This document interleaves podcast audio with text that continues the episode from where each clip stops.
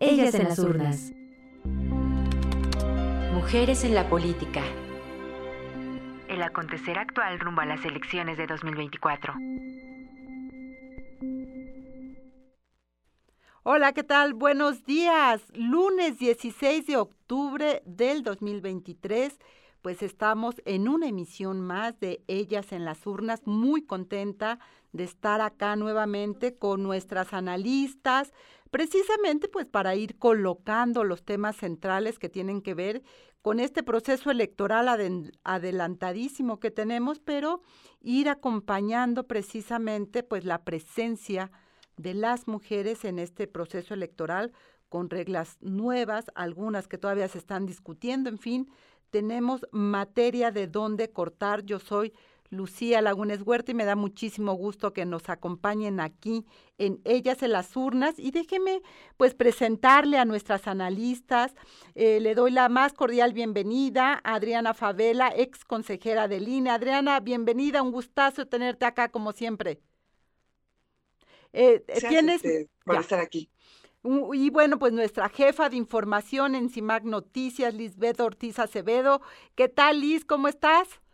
Buenos días, encantada de volver a vernos aquí en este nuestro espacio y esperemos que pronto se nos pueda sumar Ivonne Melgar, esta periodista de una larga trayectoria, que es un lujo como siempre tenerla aquí en ellas en las urnas. Y vamos a arrancar, si les parece, vamos a aprovechar el tiempo eh, para llegar a esta ciudad donde las cosas están interesantes. Eh, tenemos pues un proceso en esta Ciudad de México Liz, me gustaría que empezaras tú, ¿cómo la estás viendo? A ver, Clara Burugada, eh, las diferentes eh, personas, bueno, la, la, la exalcaldesa con permiso, bueno, la alcaldesa con permiso de Cuauhtémoc también que se está sumando, y luego con las motos en la central de Abasto, en fin, es decir, hay temas y bueno, pues no podemos dejar de hablar de Harfuch, de este personaje que eh, pareciera ser que está ungido o no. No sé, Liz, qué lectura estás haciendo, que seguro no ha de ser sencillo, de lo que está ocurriendo en la Ciudad de México.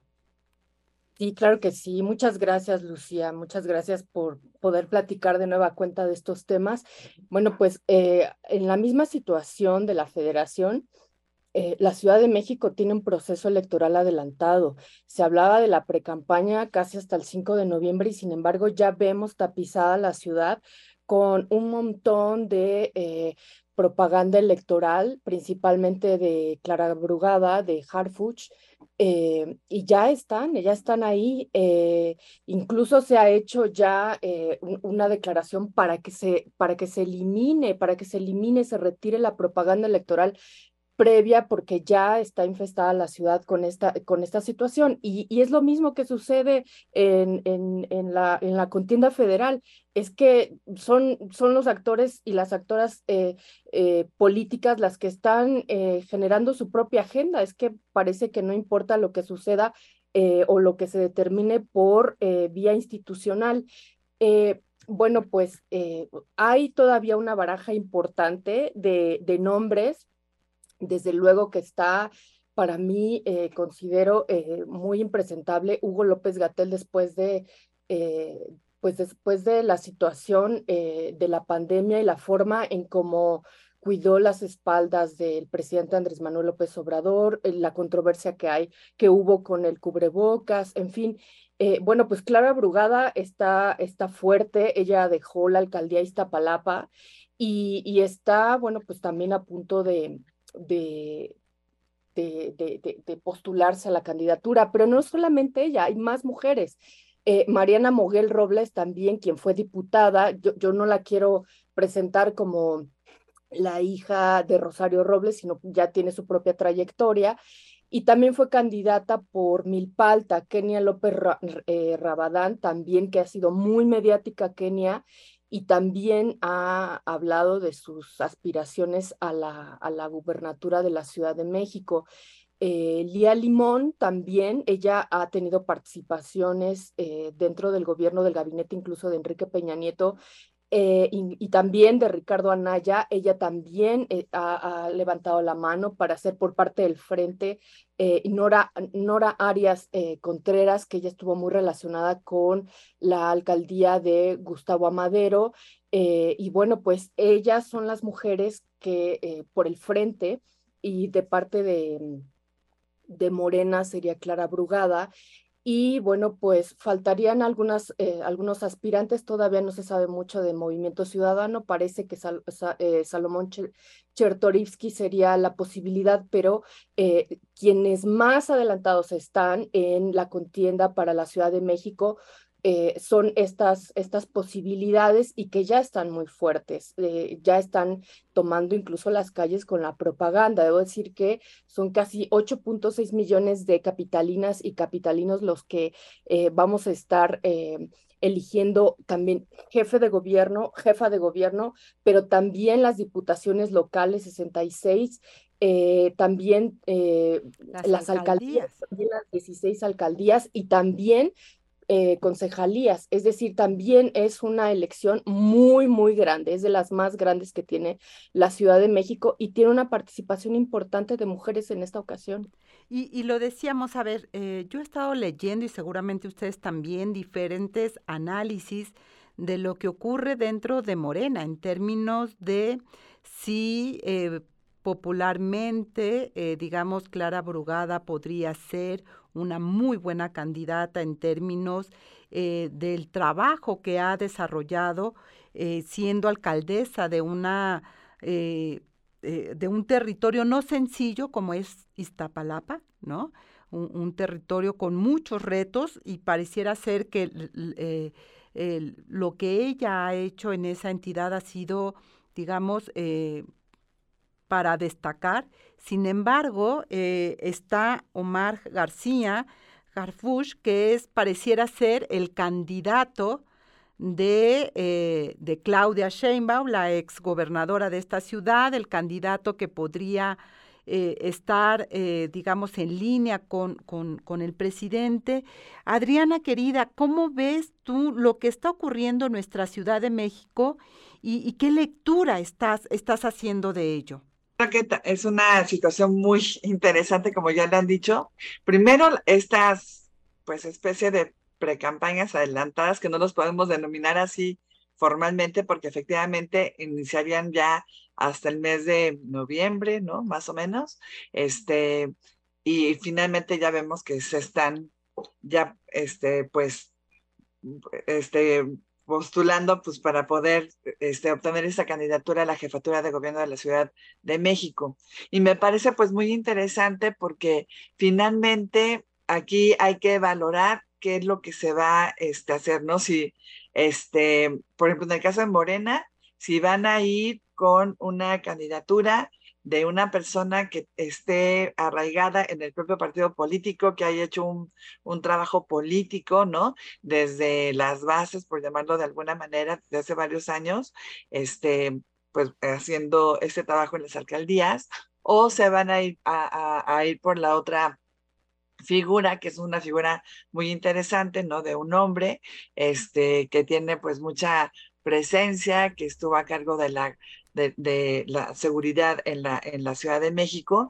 Y yo creo que ahí tienen un, una, un, debate pues bastante este, interesante, ¿no? Ojalá que se elija, bueno, pues a lo mejor este opción, pero sí hay que ver cuáles van a ser esas valoraciones que se van a realizar al interior del propio partido político, porque también hay que decirlo de que hay una libertad de los partidos políticos de realizar su selección interna de las candidaturas con los sistemas o las bases que ellos estimen este, pertinentes. Obviamente, esto, esta, esta, esta deliberación interna, pues finalmente quien obtenga la candidatura, bueno, pues, se, o sea, esta circunstancia puede ser cuestionada ante el propio partido político, luego ante las autoridades este, electorales, pero realmente luego es muy complicada este, revertirla, porque finalmente se parte de esta situación de que es una, un acto, este, pues, de este, pues ahora sí de deliberación interna donde las autoridades no tienen como mucha,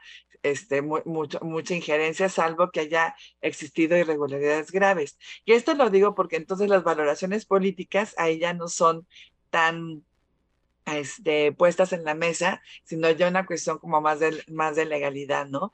Pero también hay que ir viendo cómo se va generando este, este proceso, cómo van a tomar toda esta eh, propaganda que se está viendo ya en, los, en las calles, como ya lo decía mi querida compañera, que está muchas veces pues ya exhibida en, en, múltiples lugares y es increíble que no nos demos cuenta que está ahí, ¿no? No, claro. obviamente está ahí y se, y se tiene que este, fiscalizar. Y también la otra gran pregunta sería, ¿y cómo se va a fiscalizar? Y si eso les va a sumar para ya el proceso interno propiamente dicho, que empezaría ya este, en noviembre y sería la duda que yo también tengo con las candidaturas a nivel federal, ¿no? Ok, claro. ya hay una definición, por ejemplo, a, a nivel federal de quiénes podrían ser las personas que estén encabezando las candidaturas a la presidencia de la República, aunque no se diga de esa manera, pero ya realmente los procesos internos, propiamente dichos, van a empezar hasta el mes de noviembre y yo no sé si esto que ya se hizo les va a contar desde el punto de vista de la fiscalización y otros elementos, pero sí es una situación bastante interesante. Totalmente, ya se conectó y nos da muchísimo gusto. Está aquí nuestra queridísima Ivonne Melgar. Un lujo tenerte como siempre, Ivonne. Bienvenida. ¿Qué tal? ¿Cómo estás? Aquí es un privilegio participar en este espacio. Eh, no, el privilegio es nuestro tenerte aquí, siempre tan brillante, mi querida Ivonne. A ver, estamos hablando de la Ciudad de México, de esta contienda que se está pues ya está aquí y, veíamos y, yo compartía precisamente eh, pues estos análisis que se han estado realizando por diferentes personas en torno a la presencia de Clara Brugada frente a Harfush, una que puede tener un, un, un, digo, está anidada en Morena, tiene una definición política, una propuesta y un personaje que está siendo cuestionado más allá de, de, del de, Morena, es decir, por su actuar, sus posibles relaciones. ¿Tú cómo miras lo que está ocurriendo en la Ciudad de México, esta competencia, una con legitimidad, dicen algunos, y otros más bien con el dedazo presidencial y de la jefa de gobierno? ¿Cómo lo lees tú? Eh, es, es un momento espectacularmente interesante. Lo habíamos empezado ya a tocar hace una semana en este mismo espacio y hoy que, tan, que sabíamos que este va a ser el tema, pues yo me puse deliberadamente más a seguir eh, los perfiles de, de, las mujeres y los hombres que están disputando eh, la aspiración para conducir a la Ciudad de México en esta coyuntura. Y de verdad eh, me parece que estamos viviendo quisiera subrayar en términos generales esto, Lucía, un momento relevantísimo para las políticas que ejercen el poder. Hay dos mujeres destacadas, son Clara Brugada en Morena y veo a Lía Limón del otro lado, del lado del Frente Amplio por México, y me llama mucho la atención el poder con el que dominan la escena después de haber construido proyectos de conducción de servicios y de atención a problemáticas muy eh, claras. Vamos a concentrarnos ahora en la alcaldesa de Iztapalapa, tres periodos, un perfil de lucha social desde su juventud, fundadora del partido Morena, habría sido cuando yo empiezo mi vida reporteril, recuerdo haberla tratado en la Cámara de Diputados como presidenta de la Comisión de Desarrollo Social, desde entonces muy visionaria, muy echada para adelante. ¿Y yo qué observo? Observo una política que tiene temor de romper los cánones eh, que hay en su partido, de que una supuesta encuesta es la que va a catapultar al, al, al, candidato finalista.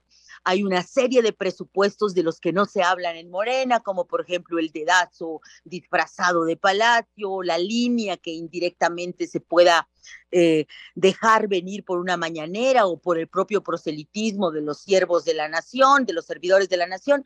Todo ese presupuesto que está ahí, veo una política con muchas ganas de ganar la elección interna, que decide saltarse las trancas de que ya hay una elección, ya se ungió a una versión Peña Nieto 4T, le llamo yo a Omar García Harfush, y eh, Clara Brugada busca saltar, romper el cerco de esta supuesta ya elección anticipada, haciendo un activismo que me parece espectacular y que parecería ser que le estás resultando bien. ¿eh? Empieza por un lado a romper el cerco de ir a los medios tradicionales y empieza a ofrecer entrevistas y tiene una narrativa que a mí me parece verdaderamente eh, entusiasmante porque le está hablando a las clases medias. Hay un diagnóstico en Morena muy claro, que tú lo puedes inferir por el surcido de atrás de estos mensajes. La misma elección de García Harfuch es como que asume Morena que frente a las clases medias tiene que llevar a un personaje no identificado con su voto duro, con su voto de izquierda radical, pero Clara Brugada, que es una política muy avesada, lo entiende y ella misma empieza a formular un discurso para las clases medias, diciéndoles, si yo he sido capaz de hacer lo que hice en la alcaldía de Iztapalapa, ¿qué no haré por tirar los muros que dividen al poniente con el oriente en esta ciudad? Y la analizas y lo que observas es una mujer que entierra que en el ejercicio concreto del poder y la construcción de políticas públicas interesantes, como estas de las utopías, que son sus espacios de atención social, logra construir una narrativa muy particular, mediáticamente hablando, y esa narrativa, y aquí dejaría yo el, comentario de Saque, me llama mucho la atención porque es a diferencia de los neomorenistas que llegan de ser priistas, que llegan de ser panistas, a ser muy salameros con el presidente de la República, eh, Clara Brugada tiene eh, una, un discurso, un mensaje que sin estar dándole elogios al líder político del movimiento, construye su propia propuesta para la Ciudad de México. Creo que les ha metido un ruido impresionante y va a ser una batalla eh, de pronóstico reservado. Totalmente, creo que has colocado varios elementos que vamos a analizar en el siguiente bloque. Vamos a ir a un corte de estación y regresamos. No se vaya, estamos aquí en Violeta Radio. Ellas en las urnas 55 60 60 55 71. Vamos a un corte de estación, volvemos rapidísimo. Estamos aquí. En CIMAC Radio queremos escucharte.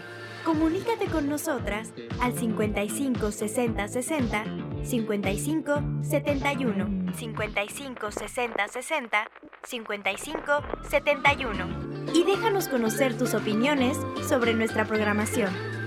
CIMAC Radio, periodismo con perspectiva de género.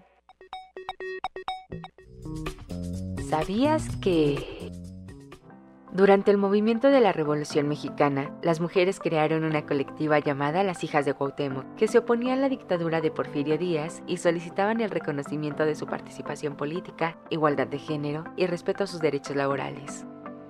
Dicho grupo contaba con el apoyo del ingeniero Camilo Arriaga, quien fue conocido por ser uno de los principales promotores de los clubes liberales en San Luis Potosí, que reivindicaban la Constitución de 1857 y la democratización del régimen posterior a la represión policíaca que la dictadura ordenó contra estos clubes en 1901 y 1902.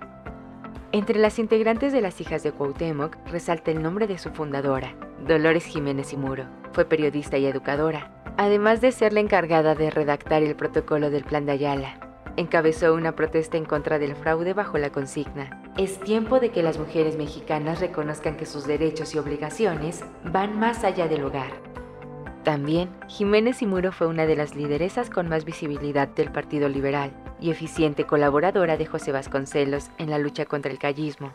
El régimen huertista la mandó a la cárcel. Dentro creó el grupo Regeneración y Concordia, con el objetivo de proclamar una agenda de cambios y vanguardia para mejorar las condiciones económicas, morales e intelectuales de las mujeres en el contexto de la revolución.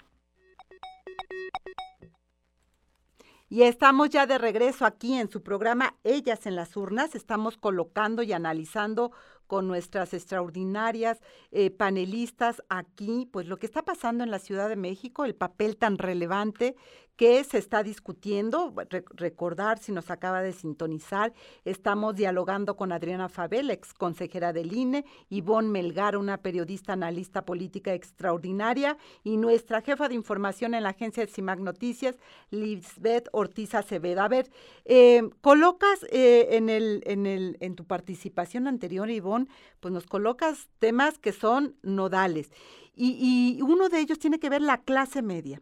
Si hay un, sector eh, que ha sido colocado desde Palacio Nacional como un grupo eh, muro para la cuarta transformación, eh, una clase media que está que es aspiracionista, que está con la derecha, etcétera, etcétera, ¿no? Hablar de la Ciudad de México Adriana Fabel es hablar de la clase media. Eh, digamos, si, es, si hay una ciudad que, que, tiene una presencia clarísima en términos de una clase media participativa, política, con definiciones también partidarias, porque me parece que es muy importante recordar la historia de nuestra propia ciudad.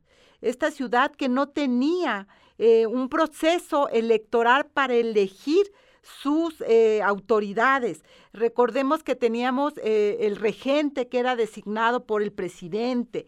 Eh, no teníamos un Congreso. Ha sido precisamente gracias a esta ciudadanía la que llevó a colocar a la Ciudad de México en un terreno eh, digamos, de posibilidad electoral. Y con Cuauhtémoc Cárdenas, el ingeniero Cárdenas, pues logramos tener precisamente esta primera elección.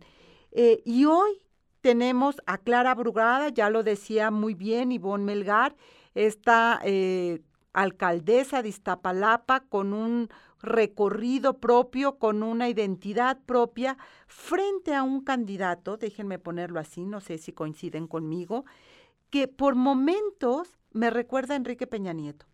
Y les voy a decir por qué. Porque eh, siento que mucho de su presencia mediática se basa en considerarse un hombre atractivo que puede traer votos por el hecho de ser atractivo físicamente, como lo hicieron con Peña Nieto, ¿no? Crear este personaje eh, que le crearon el cuento de, de, la Cenicienta, es decir, esta boda, etcétera, ustedes recordarán. Eh, yo te pregunto, a Adriana, ¿tú cómo estás leyendo en este contexto de esta historia tan reciente de nuestra ciudad, eh, de, democracia participativa, de estar eligiendo a nuestras gobernantas, esta lectura hacia las clases medias que pues seguramente van a estar, por supuesto, ejerciendo su voto, que no solamente es el voto, es también una definición política de qué queremos que ocurra con esta ciudad. Eh, no te escucho. Oye, es una, bueno, es una pregunta muy interesante, para, pero bueno, a ver, dos cosas. Primero, yo creo que sí, o sea, aquí en la Ciudad de México hay una representación de la clase media, pues bastante este, evidente eh, y, bastante interesante, pero también hay que, no hay que olvidar que la clase media o las clases más, este, con mayores este, recursos económicos, no son luego los que más votan, ¿no? O sea, eh, nosotros desde el INE, por ejemplo, se tiene más problemática para este, integrar una casilla, una mesa directiva de casilla en una zona económicamente alta que en una zona económicamente más, este, pues, o sea, con menos recursos, este, porque finalmente la, la gente participa más en, en, en, las, en, las otras este, zonas este, económicamente eh, este, que, están, que son más, más, este, más bajas y no tanto en, en, las zonas más, este, más altas. Y este es un comentario que no quiero que suene clasista, pero sí, o sea, yo creo que los partidos políticos tienen que ver cuáles van a ser sus estrategias para poder este, poner una candidatura que finalmente les traiga votos, ¿no? Sí, que se, se fijen en, en, todos los sectores de la sociedad, pero también que les asegure que tengan los votos suficientes para ganar una, una, una elección. Entonces creo que eso también hay que tenerlo como muy, muy en claro, pero les digo que el INE batalla más para instalar una casilla este, en las zonas económicamente muy altas, porque la propia gente no participa, no acepta los cargos, ¿no? Y aun cuando los acepta, pues muchas veces no acude el propio día de la jornada este, electoral. Y esa es una circunstancia que, pues, que, se, que se vive todos los procesos este, electorales.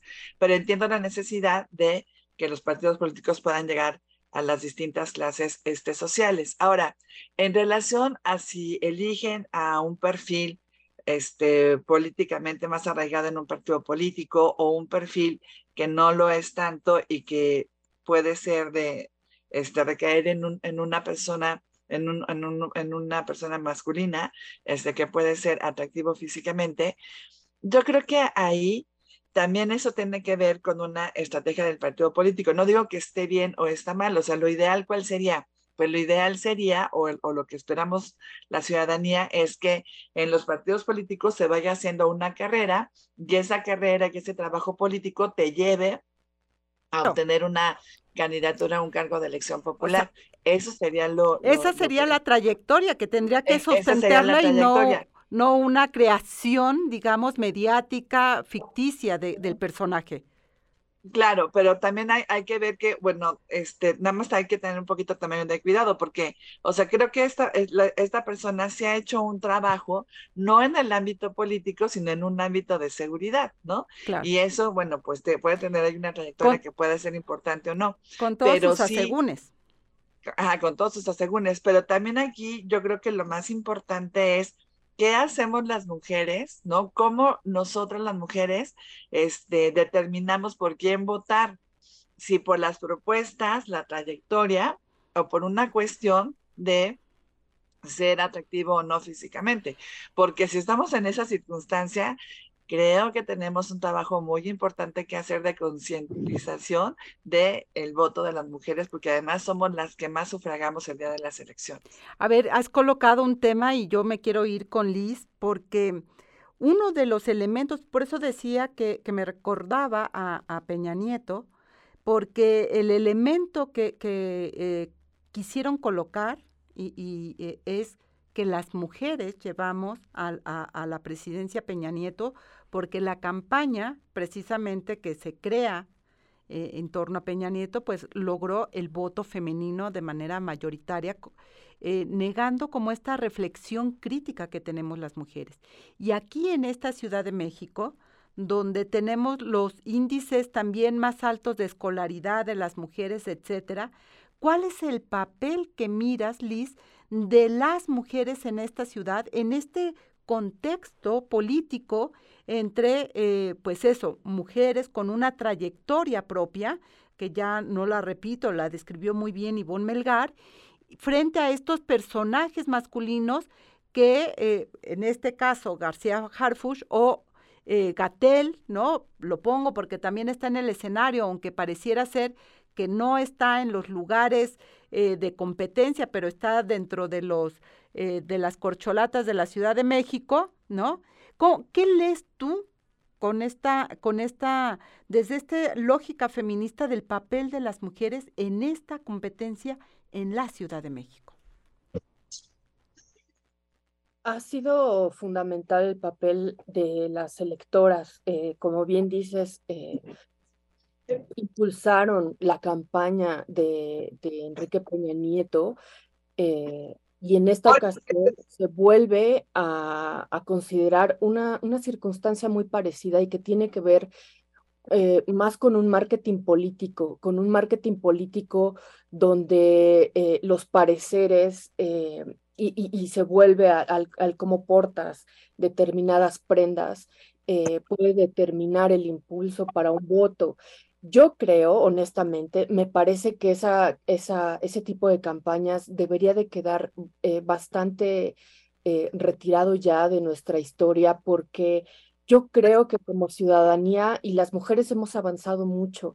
Eh, las mujeres fuimos parte fundamental para que Andrés Manuel López Obrador llegara a la presidencia y sin embargo Andrés Manuel las, las traicionó las traicionó, eh, nunca se reunió con eh, madres buscadoras, madres de víctimas de feminicidio, en fin, todas estas mujeres que confiaron en este, en este, en, en esta figura de Andrés Manuel que venía de una izquierda sustantiva, eh, pues te das cuenta y nos enseña también, por ejemplo, que Andrés Manuel, bueno, que el de la izquierda también tiene, aunque traiga la bandera roja de la izquierda, pues trae un, una machirulada encima también y que porque es de la izquierda no quiere decir que va a, a, congeniar con las agendas de las mujeres. Eh, yo, difiero mucho de este marketing político que está eh, generando eh, la apariencia de, las personalidades. Hay que recordar que, García Harfuch pues tiene, tiene, tiene informaciones que, que nos tiene que aclarar. Pues hay documentos del ejército que lo sitúan a él en, en dos, em, dos juntas, dos reuniones por el caso Ayotzinapa, eh, que lo vinculan directamente a, a, Iguala, que estaba presente en dos, en dos ocasiones. En fin, eh, el, el, presidente incluso sale a decir hace poco que, que el que estuviera presente no determina ninguna circunstancia. Eh, me parece que él tendría que responder otras circunstancias más allá de, de su apariencia, eh, de, su cercanía con las mujeres, de su juventud, porque es muy joven, es muy joven eh, García Harfuch, y, aunque tiene no, no tanta experiencia como otros políticos, me parece que tiene vínculos que tiene que eh, aclarar. Eso va más allá de cómo, de cómo de, cómo se mire ante, ante, ante las redes sociales, porque este es un punto importante.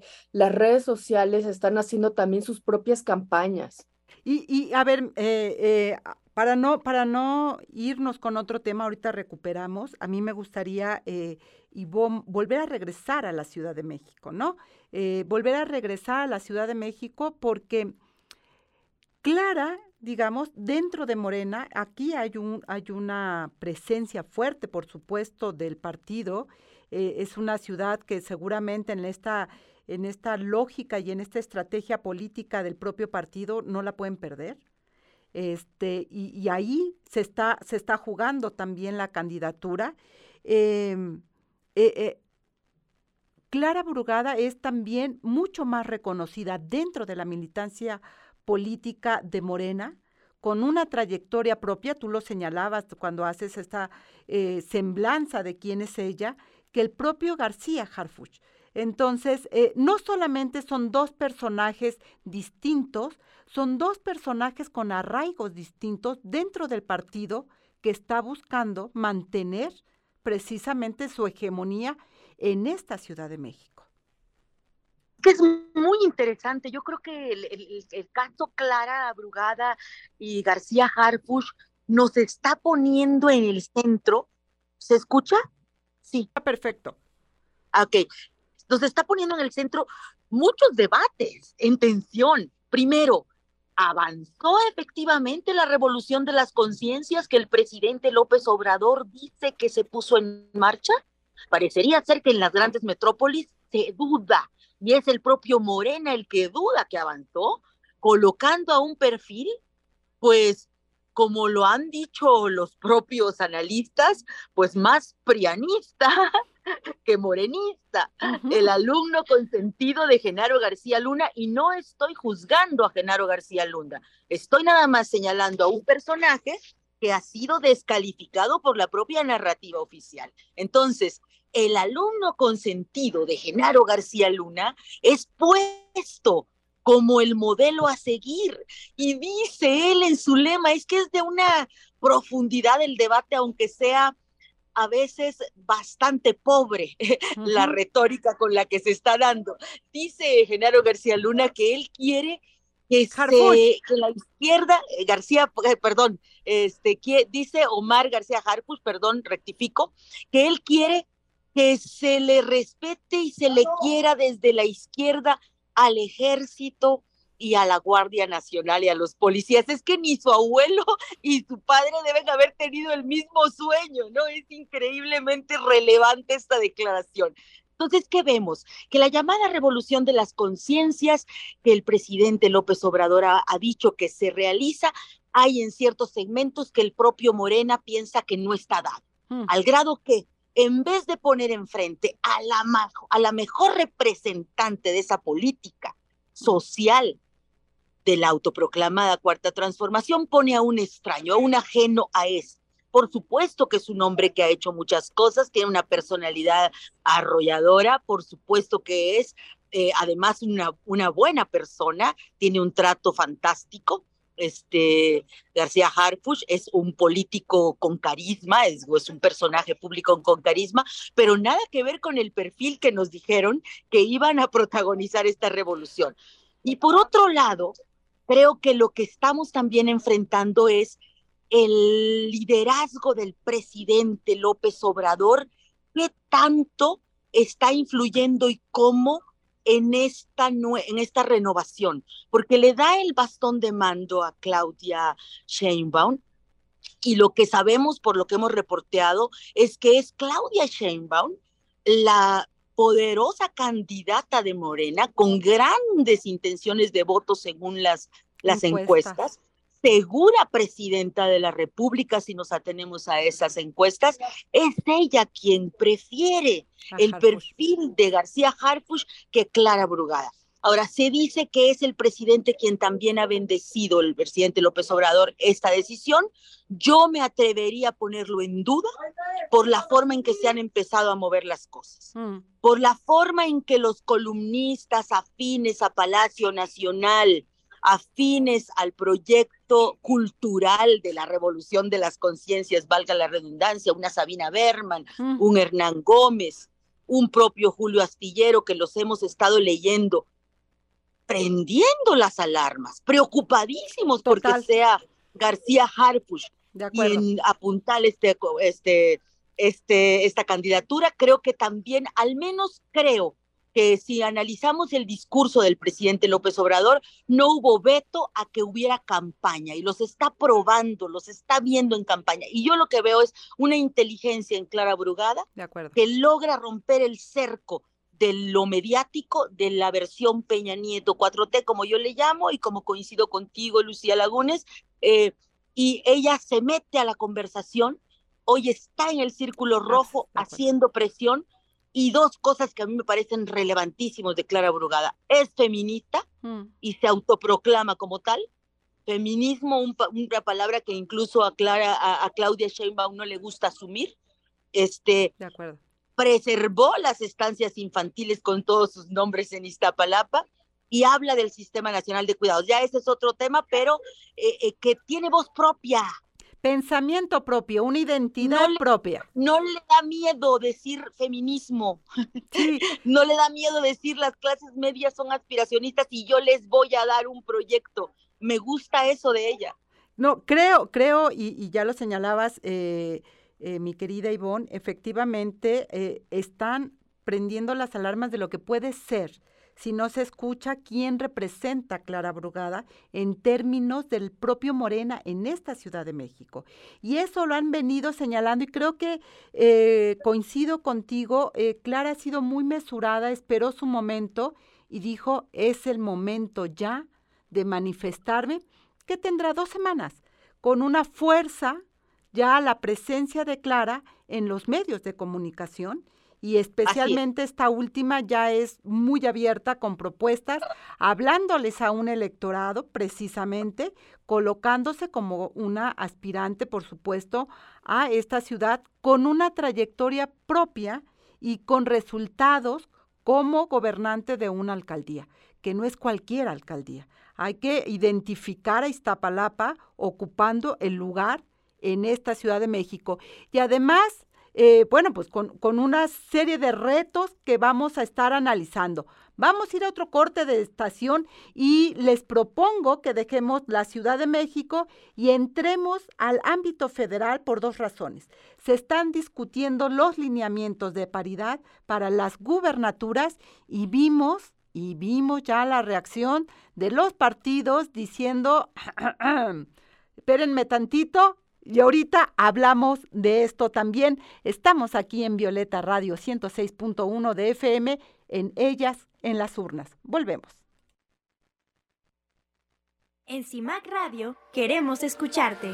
Comunícate con nosotras al 55 60 60 55 71 55 60 60 55 71 y déjanos conocer tus opiniones sobre nuestra programación.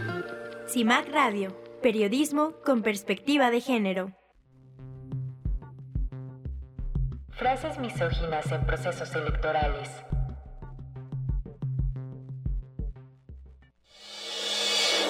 El Observatorio de Medios es un ejercicio permanente para CIMAC. Monitorea durante todo el año los contenidos que contribuyen a la exclusión y descalificación política de las mujeres, incluso en etapas no electorales. De ese trabajo se derivan campañas como hashtag denuncia la misoginia, que incluimos en este cuarto observatorio sobre la participación política de las mujeres en 2015 la cobertura del proceso electoral en dicho año estuvo plagada de declaraciones sexistas de funcionarios públicos y columnistas. A continuación algunas frases que ejemplifican la misoginia cuando se trata de mujeres políticas. Todas las leyes tienen lagunas, y como se dice desgraciadamente, las leyes como las mujeres se hizo para violarlas. Alejandro García Ruiz, exdiputado local de Chiapas del Partido Revolucionario Institucional, 24 de marzo de 2014, durante el programa radiofónico La Chorcha, que conduce con Edmundo Olvera en Hermosillo, Sonora. Ay, señora, no me chingue. Mire nomás cómo viene vestida su hija, como una prostituta. ¿Y así no quiere que la jalen en la calle? Si traemos más patrullas, hasta los policías las van a jalar.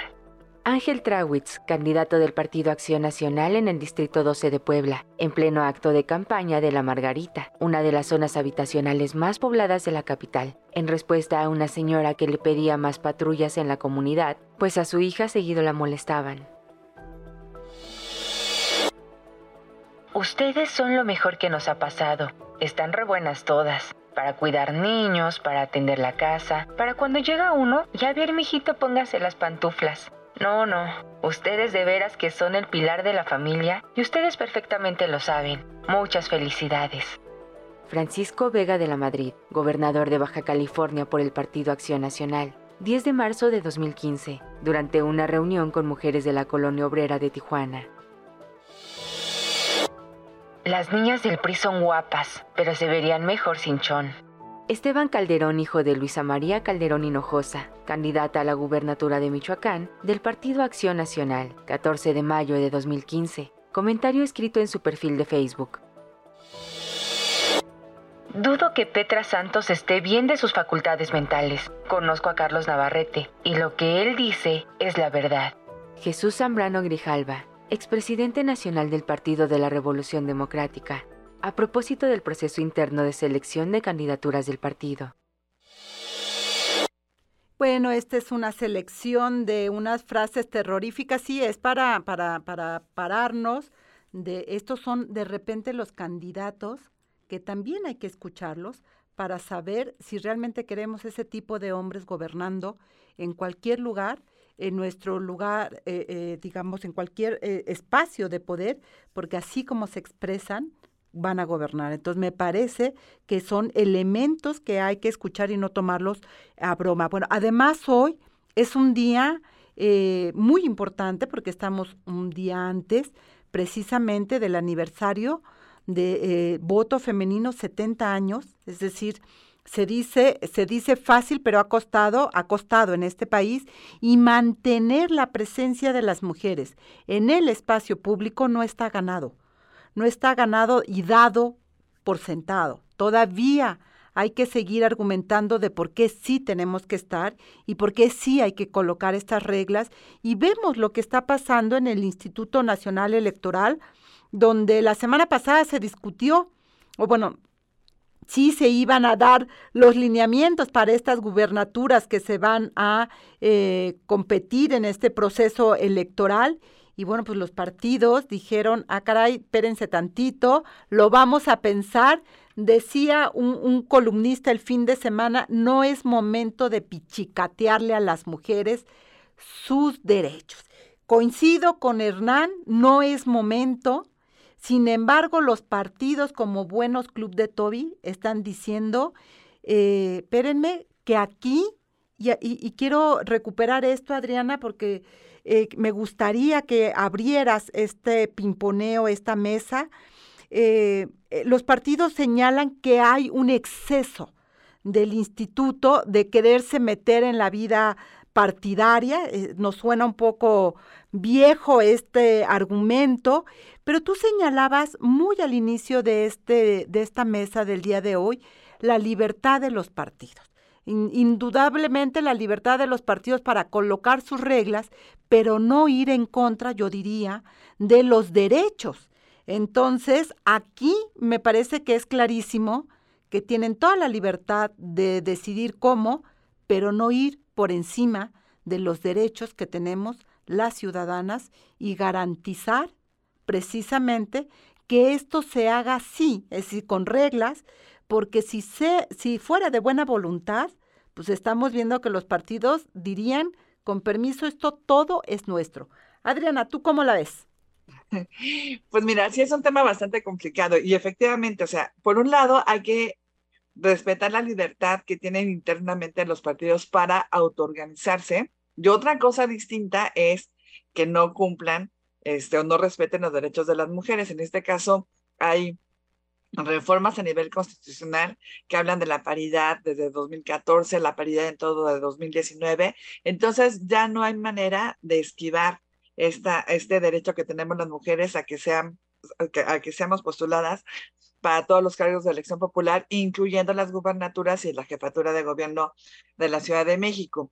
Y efectivamente en el desde la semana pasada se está discutiendo un acuerdo donde se propone que de las nueve entidades federativas que se van a renovar las gubernaturas y la jefatura de gobierno de la Ciudad de México en el 2024, se le exija a los partidos políticos nacionales que por lo menos postulen a cinco mujeres, ¿sí? Entonces, de nueve entidades a cinco mujeres tendrían que postular este, para estar contendiendo en estos cargos. Siempre que hay una, una circunstancia así, este, los partidos políticos este, alegan cualquier tipo de circunstancia, que no se pueden meter en su vida interna, que el INE no tiene facultades, entre otras situaciones. Pero la realidad es que es una, una, una acción afirmativa que se debe de adoptar. ¿Y por qué lo tienen que hacer? Porque nosotros le hicimos esta acción a partir del 2021 y en ese entonces eran 15 gubernaturas, les exigimos a los partidos que por lo menos en siete postularan mujeres, o sea que era un número impar y por lo, bueno, entonces eran siete, siete mujeres. Luego, en el 2022 eran seis entidades federativas, se les ordenó que mínimo postularan tres mujeres y en el 2023 este, la intención era que por lo menos postularan a una mujer porque se renovaban dos gubernaturas. Y todo esto nos trajo como resultado finalmente que en tres años se eligieran a nueve mujeres para este, gobernar sus entidades federativas. Lo que no se hubiera logrado, queridas amigas, si no se hacen estas acciones afirmativas, porque durante 68 años, desde 1953, que mañana se, cumple el 70 aniversario del voto de la mujer en México, hasta el año 2020 solamente se habían electo a siete mujeres como gobernadoras este, o, jefa, o, jefas de gobierno en la Ciudad de México y todos los demás habían sido hombres. Entonces, esta exigencia se tiene que estar este, volviendo a repetir. Ahora, este, aquí lo interesante es también de que lo que, no lo que no han entendido los partidos y a veces algunas autoridades electorales es que el INE es la única autoridad electoral en, el país que sí tiene la posibilidad de hacer una autoridad a nivel nacional y ver esto como de manera panorámica y ver que se van a renovar estas nuevas gubernaturas. Porque lo que se basan también los partidos políticos y algunas autoridades es de que cada entidad federativa regula esta circunstancia. Y no, la regulación importante tiene que ser a nivel este, nacional, lo que no se ha hecho, aunque el Tribunal Electoral lo ordenó desde finales del 2020, ¿sí? Y en las, en las entidades lo único que puede haber eh, regulado es la, la alternancia en la paridad entre los géneros, que ese es otro de, los, de las cuestiones que fija este, esta propuesta de acuerdo, donde dicen, bueno, tendrías también ya que empezar con la alternancia entre los géneros y si la vez pasada este, postulaste a una mujer, pues entonces ahora tendrás que postular un hombre y viceversa, que ese también es una cuestión de mucho análisis. Yo ahí la verdad es que si yo fuera consejera de INE, no estaría pidiendo la alternancia ahorita, sería una cuestión que los partidos políticos tendrían que decidir a partir de la próxima elección, y pero a partir de esta decidir qué género van a postular y los, en las subsecuentes este, elecciones, pues postular al, al, género este, contrario para que exista la alternancia. Pero es un acuerdo muy importante que se debe de tomar. Ivonne Melgar, ¿qué, qué lees en esta, en esta reacción del club de Toby de querer precisamente pichicatearle a las mujeres un derecho? Claro. Mira, eh, lo vimos en el arranque de este año y a mí no me quedó ninguna duda Lucía, Adriana, Liz, no me quedó ninguna duda de que el club de Toby tiene una agenda única que atraviesa todas las diferencias ideológicas y partidistas y es esa.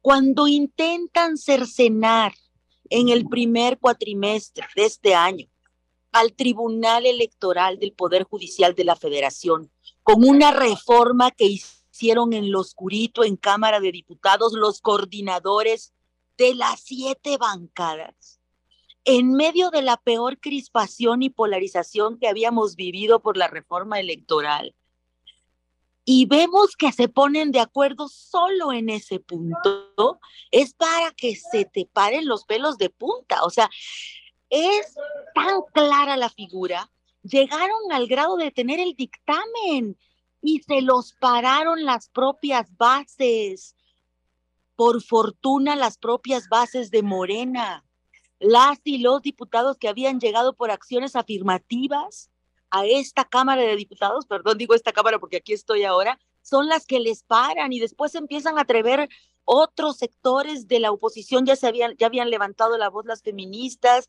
no en todas las bancadas regañaron a las feministas de la oposición que levantaban la voz y estaban armando grandes acuerdos en la red de mujeres en plural y en 50 más uno para oponerse. O sea, yo los vi actuar y de verdad es en esa coyuntura de abril y marzo de este año, cuando se para, porque finalmente se para, hubo una opinión pública y publicada y un activismo desde las mujeres en plural, y desde todas las organizaciones de la sociedad civil que paran esta intentona.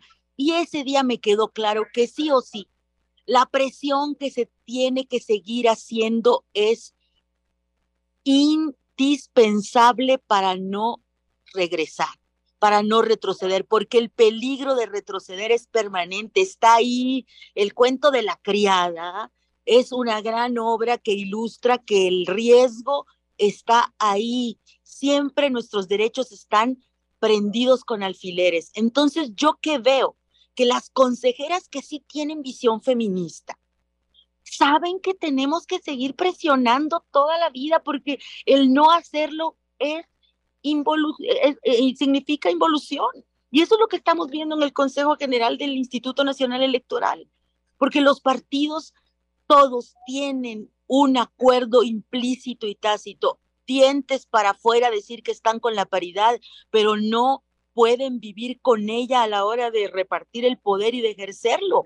Entonces, este club de Toby está resistiendo todos los días y no solamente está resistiendo en, la, en, el reparto de las candidaturas, sino en cómo se construyen los códigos del poder. Por eso es tan importante que tenemos hoy dos candidatas a la presidencia, las estamos vigilando para ver si rompen el techo de cristal y los códigos del club de Toby. Entonces, a mí sí me parece relevante ganar esa disputa y esa discusión en el INE, porque quiere decir que vamos avanzando un ápice cada vez más y no permitimos que ellos vuelvan a imponer su lógica. Y, Así de radical tiene que ser, ¿eh? perdón. No, totalmente. Y creo que ahí lo que nos demuestran es que ahí, en el tema de paridad, todos son iguales, ¿eh? Todos son iguales porque cierran filas precisamente para eh, proteger sus privilegios, esta desigualdad histórica en la cual nos han sostenido a las mujeres y que ya abrimos brechas y tenemos que evitar que esas brechas que se abrieron se vuelvan a cerrar. Y ahí me parece que es muy interesante lo que también vemos en términos de eh, los analistas en los medios de comunicación que van colocando de defender este derecho que es ganado y que los partidos no pueden echarlo para atrás. En otro momento, eh, hubiéramos pasado el tema, porque no se consideraba de la agenda, ¿no? Creo que eso también hemos ido ganando y el que sea parte del debate público impide que se camine con impunidad frente a los retrocesos. Liz, ¿cómo miras tú precisamente este papel que están haciendo, que se está viendo en los medios de comunicación tradicionales, que ya se va colocando, por supuesto, como parte del debate nacional, el debate que se coloca en los medios, lo ganado en términos de derechos humanos de las mujeres en la participación política? Yo coincido contigo completamente cuando dices que estos temas ya se han vuelto tema de agenda.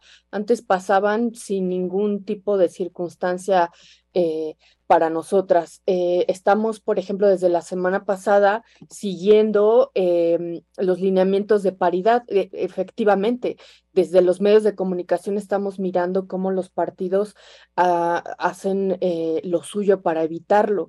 vimos cómo desde las comisiones unidas, por ejemplo, eh, eh, los partidos se negaron, incluso detuvieron la sesión, pidieron un receso, ¿no? A partir del, eh, fue el 10 de octubre, luego que se fuera a, una nueva sesión para para el viernes pasado, pero la pidieron a puerta cerrada y ahora va a haber de nueva cuenta otra reunión, pero ya salen a decir Puebla, Jalisco, Yucatán, nosotros ya hicimos una, una, reforma constitucional y por lo tanto el INE no puede, no tiene ninguna facultad para decidir.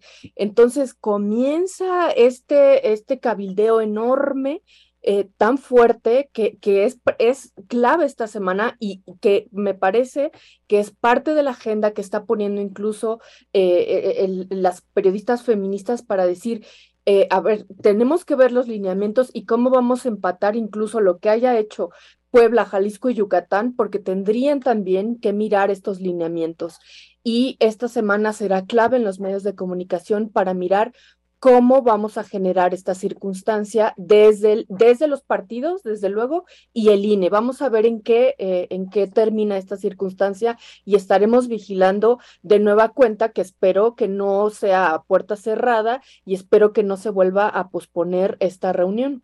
Y por eso, y por eso este espacio es fundamental, porque tenemos que hacer esa lectura desde estos expertices que cada una de ustedes representa del momento histórico que estamos viviendo, porque yo insisto, como en el primer día de este programa, tenemos en este país un momento trascendente en la vida de la democracia mexicana porque estamos aprendiendo a abrir nuestro pensamiento, nuestras mentes y reconocer la plena ciudadanía de las mujeres. Así que las voces de cada una de ustedes es fundamental porque son mujeres con trayectoria propia, con un pensamiento propio, que están haciendo la lectura desde el feminismo de este momento histórico que nos toca vivir en este país y pues yo pues soy la más agradecida de que estén aquí cada eh, programa para hacer este análisis y ir eh, hilvanando los temas que nos toca eh, pues poner en la mesa. Así que pues se nos acabó el tiempo, como siempre se nos va corriendo, pero pues nos escucharemos en el próximo Ellas en las Urnas. Ivonne Melgar, Adriana Favela, Lisbeth Ortiz. Gracias, gracias por estar. Al contrario, gracias a ti, Lucía, y gracias a Liz, gracias a Adriana y a Violeta Radio. Nos escuchamos la próxima. Gracias. Hasta luego. Un beso, un saludo. Ellas en las urnas. Mujeres en la política. El acontecer actual rumbo a las elecciones de 2024.